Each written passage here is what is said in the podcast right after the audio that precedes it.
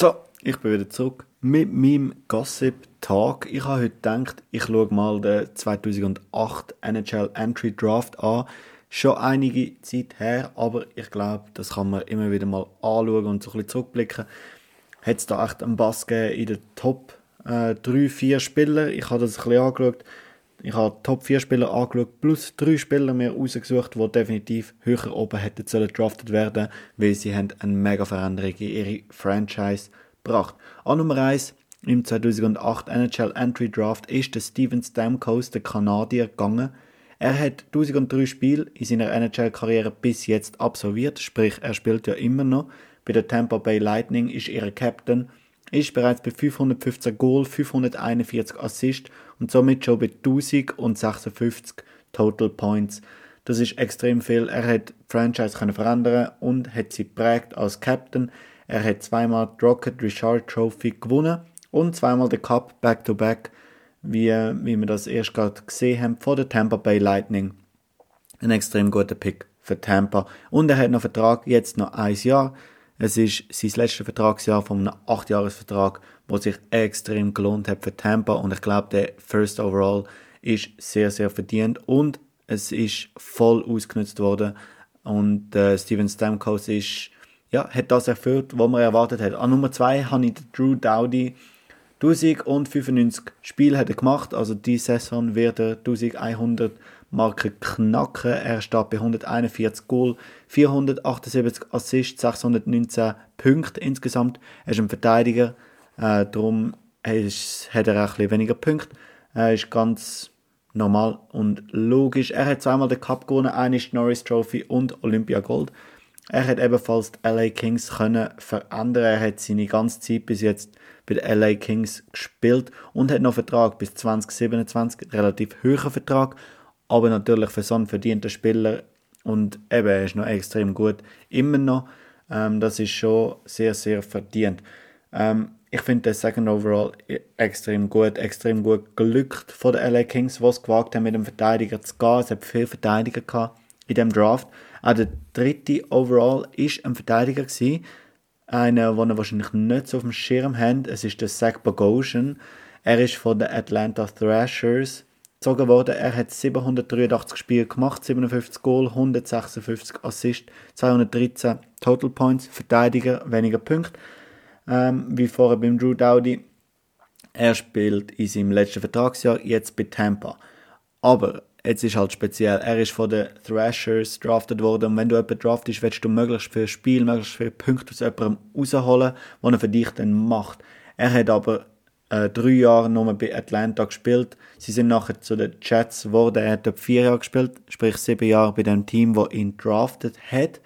Nachher hat er zu den Sabres gewechselt, hat dort sechs Jahre lang gespielt und somit, also als er nach diesen sechs Jahren zu den Tampa Bay Lightnings gewechselt hat, hat er seine äh, seinen Playoff-Streak, also wo er nicht in den Playoffs war, äh, wo zwölf Jahre lang gegangen ist, hat können durchbrechen, hat dann 2020 mit Tampa den Cup gewonnen, ist nach einem Jahr nach Toronto und dann zurück wieder zu Tampa.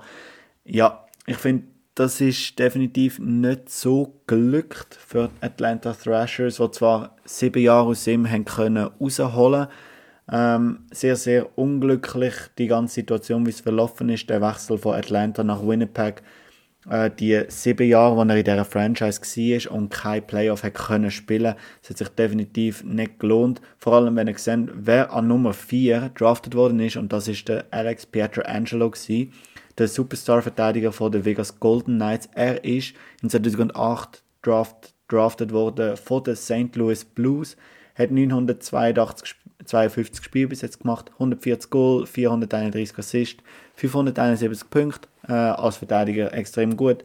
Er hat Cups gewonnen mit den Blues und mit Vegas, mit den Blues sogar als Captain, mit Vegas als Assistenz-Captain und Olympia Gold hat er auch noch gewonnen. Er hat noch einen Vertrag bis 2027 und ganz ehrlich, in der dritten Stelle wäre wahrscheinlich legitimer gewesen, so im Nachhinein als der Zach Bogosian. Ähm, ja, so ein bisschen die Einschätzung. Und was auch noch sehr, sehr speziell ist, ich habe noch drei Leute rausgesucht, die ebenfalls in diesem Draft waren. Einen kennen wir sehr gut, an Nummer 38 ist der Roman Josi.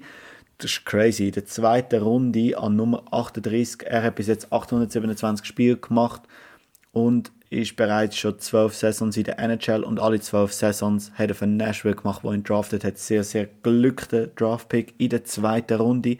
Er hat schon über 500 Punkte gemacht. Ähm, ja, also 158 Goal und 443 Assists. Da kommst du schon auf äh, 600, über 600 Punkte sogar. Das ist crazy und crazy gut, crazy guter Pick von den äh, Nashville Predators. Aber wir haben noch bessere Picks. An Nummer 114 haben Calgary Flames den TJ Brody pickt. Er hat 830 Spiele bis jetzt gemacht, 322 Punkte und er hat 10 Saisons bei den Calgary Flames gespielt und ist an 114. Stelle gepickt worden. Was ein Pick im 2008 Draft. Aber es kommt noch wilder, weil man den Matt Martin von den New York Islanders. Er spielt heute noch bei den New York Islanders, hat 898 äh, Spiele schon gemacht, 168 Punkte, ist in der fünften Runde von den New York Islanders drafted worden an 148. Stelle. Das ist einfach, ja, ich will nicht sagen, es ist nur Glück, aber es ist schon auch ein bisschen Glück. Und er hat sich natürlich zu einem äh, wichtigen Bestandteil von den Islanders können entwickeln. Und er ist neben Steven Stamkos, von denen, die ich aufgezählt habe, der einzige Stürmer, was auch sehr speziell ist. Es hat sehr viele Verteidiger gehabt. Hat dir das gefallen? So ein bisschen eine Analyse von einem Draft. Ähm, Wäre das etwas für andere Episoden? Ich habe einfach mal gedacht, ich probiere es mal. Mal mit diesen sieben Spielern und so ein denen ihre Stories. Zach Bogosian, ja, ist ein bisschen schade an dritter Stelle, aber es passt wahrscheinlich zu Atlanta und aus einem Grund existiert Atlanta nicht mehr, wenn du an dritter Stelle äh, den pickst. Also richtiger Pass ist es nicht, weil er hat knapp auch 800 NHL-Spiele gemacht, aber. Oder halt, er, kommt, er wird sicher noch auf 800 Spiele in der NHL kommen. Aber natürlich hast du andere Superstars auch noch in diesem Draft gehabt. Was denkst du von dem Draft? Ist der Zach Bogosian ein Bust gewesen? Ja oder nein? Ähm, hast du gewusst, Robin Josi, zweite Runde an 38. Stelle und wie hast du bist über den Matt Martin, der schon fast 900 Spiele gemacht hat ähm, und in der fünften Runde von den New York Islanders drafted worden ist, schreib es doch äh, unten rein und lade doch das Feedback da, wie es dir voll gefallen hat.